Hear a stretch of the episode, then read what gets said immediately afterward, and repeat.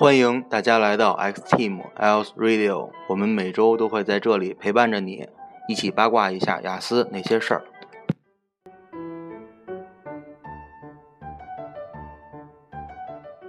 我们是新通教育旗下的在线学校，嗯，我们的名字是什么呢？是 X Team，我是蒙面人大李。今天呢，也很高兴请到了咱们的嘉宾啊，刘老师，来欢迎一下刘老师。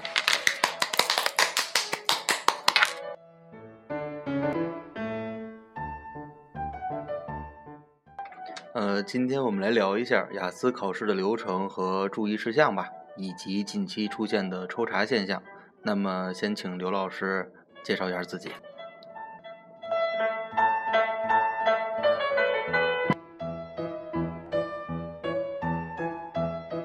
嗯，大家好，大李好，我是 X Team 在线学校的雅思老师，现在主要负责教学和教研，很高兴今天可以在这里跟大家聊一下雅思那些事儿。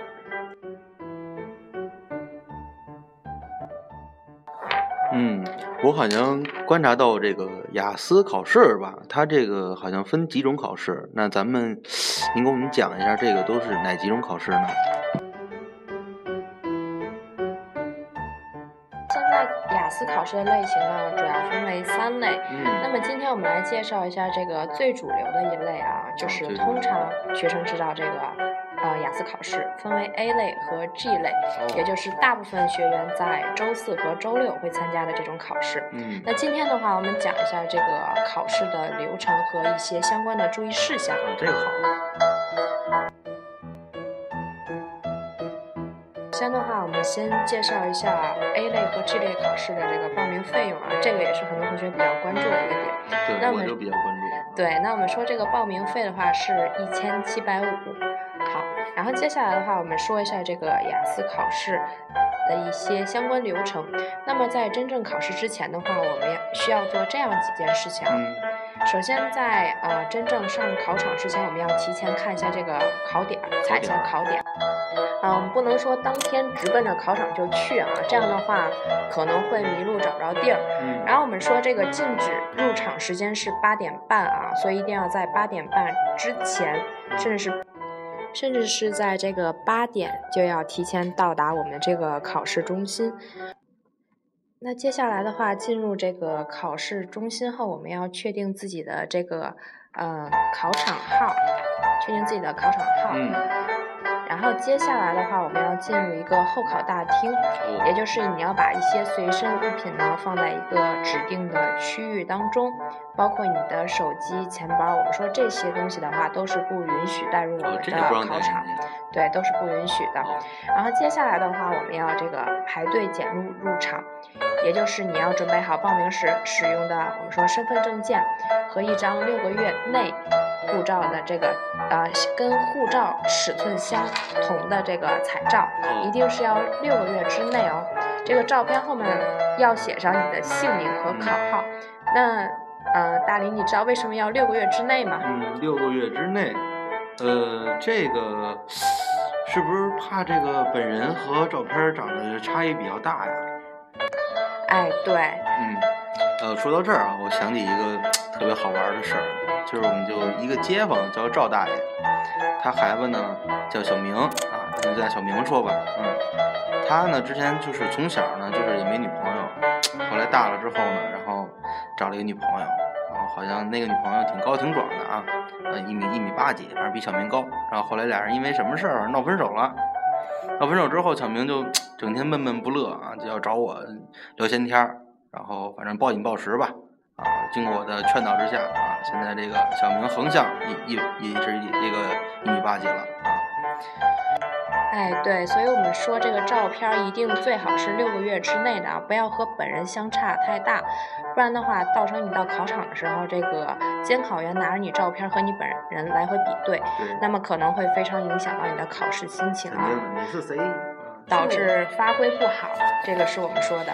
那么之后的话，监考人员会告知这个考生的这个座位号，那么这个时候你就可以坐到自己的这个座位上。然后这个时候呢，你也不能闲着啊，你要核对一下这个桌上的这个个人信息是不是和你本人信息是一致的，别坐到了别的同学的座位上啊。接下来的话，我们说这个监考人员会发放这个答题纸，那么在这个过程当中，你的身份证。一直是会被集中收集起来的。那么在所有考试结束之后，也就是我们笔试结束之后，那监考人员会把这个身份证返还给你。好，那我们说这个监考人员发放完这个听力和阅读答题纸之后，那你要根据他所给出的指示呢进行相应的填写。那接下来的话，我们会进行一个耳机测试这个环节啊，这个环节是非常重要的，各位考生一定要注意啊。因为我们说这个耳机的话，它可能会出现这个呲音或者这个没电的现象啊。那么如果是这样的话，都会对我们这个听力考试造成非常大的影响。所以同学们在测试耳机的时候，一定要格外关注啊，自己的耳机是不是有这样的一些毛病。好，那经历了这样一系列的流程之后，我们就要真正开始我们的雅思考试了。那么在九点到九点半这个时间段呢，是我们的听力考试。听力考试的时间一共是四十分钟啊，那包含了三十分钟的听音时间，以及十分钟的誊写答案时间啊。那么九点四十到九点四十五是收我们这个听力试卷的时间。那么紧接着九点四十五开始，也就是要进行我们的这个阅读考试部分了。那么总共的考试时间是六十分钟啊。那同学们一定要注意，和听力考试不一样的是，阅读考试是没有额外的时间让你填写这个答题纸的，所以一定要注意这个时间分配啊。好，那我们说这个十点四十五进行完阅读考试之后的话，是呃收卷子时间。接下来的话，紧接着就会发放写作试卷。那么我会发现啊，这个一上午的笔试时间，这个任务量还是挺大的。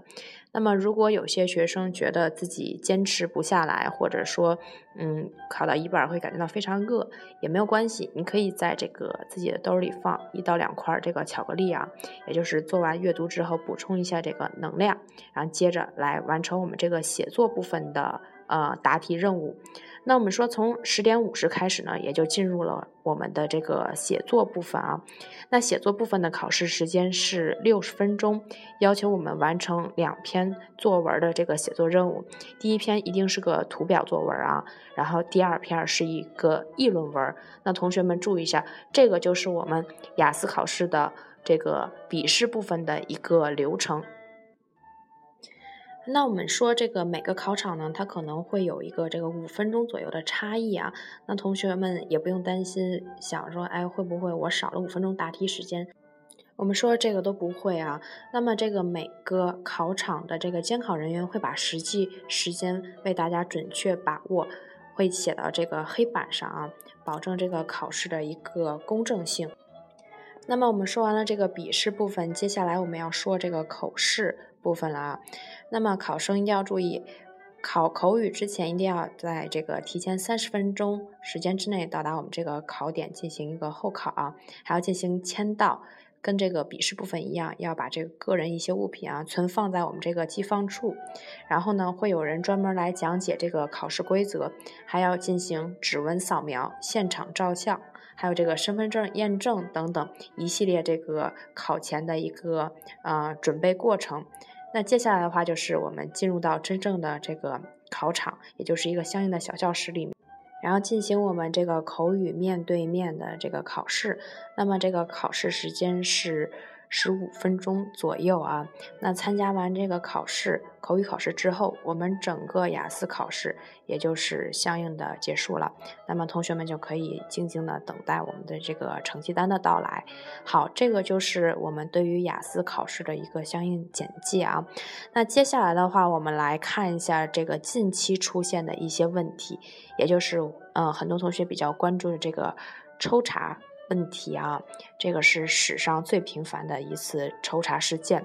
那么，呃，大理来给我们介绍一下这个抽查的一些情况啊。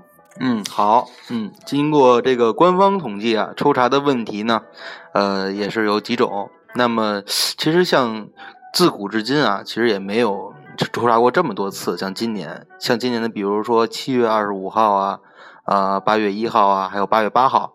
这样连续性的密集的抽查，嗯，但是目前为止官方也没有给出明确的答复。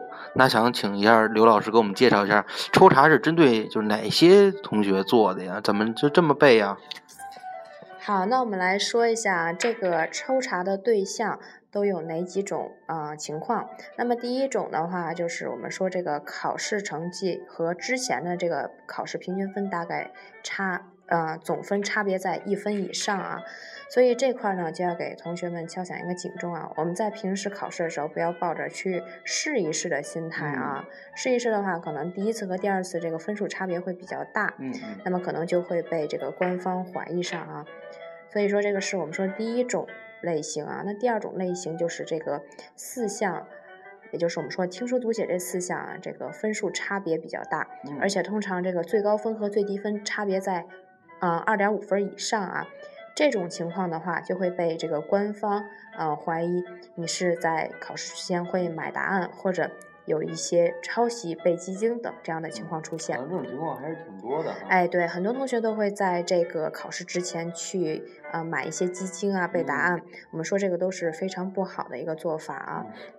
好，然后我们说这个每个考场的话，一般会随机抽查两到三名学生，所以如果你没有出现这种买答案或者这个抄答案的这种现象的话，那么不用担心啊，那么会在，嗯，会在我们说的两周左右收到我们的这个成绩单啊。那么被抽查的结果可能会有两种啊，那第一种就是我们说的，如果你确实是有买答案或者这个抄答案这种现象存在，那会被取消成绩。但是我们说这部分呃人数一般是占所有比例当中比较小的啊，大概是就百分之五左右，百分之五左右。好，那第二种的话，也就是延迟告知成绩，也就是我们说的。刚才提到的会在两周左右收到我们的这个成绩单啊。好，那有些同学可能会问，如果我急着要这个成绩怎么办呢？怎么办呢？我们说这个对我们不会影响很大啊。那有些同学可能因为这个延迟出成绩而耽误自己这个申请 offer。那么对于这种情况的话，你可以致电给这个雅思。官网或者给他们发邮件，请求他们开具一个证明啊，可以帮助你呢跟学校进行一个 argue，然后来要求学生就是把你的这个成绩的截止日前日期往后进行一个延伸啊。那它这个会影响到我们申请的这些结果吗？啊，这个是不会产生任何影响的啊，同学们会放心，不会对你的这个申请学校产生很大的影响。反正我就急了。也一定要淡定啊！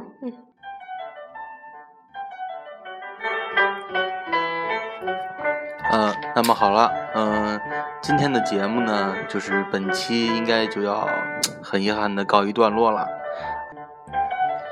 呃，我们会在下期着重介绍一下听说读写各个单项学员存在的问题，以及最重点来了啊，提供最专业的解决方案。那么，如果你喜欢我们的节目呢，记得分享给周围正在准备考雅思的小伙伴。如果你喜欢我们的刘老师，请在下方评论，然后并且给刘老师点赞。那么我们下期再见，好，谢谢刘老师。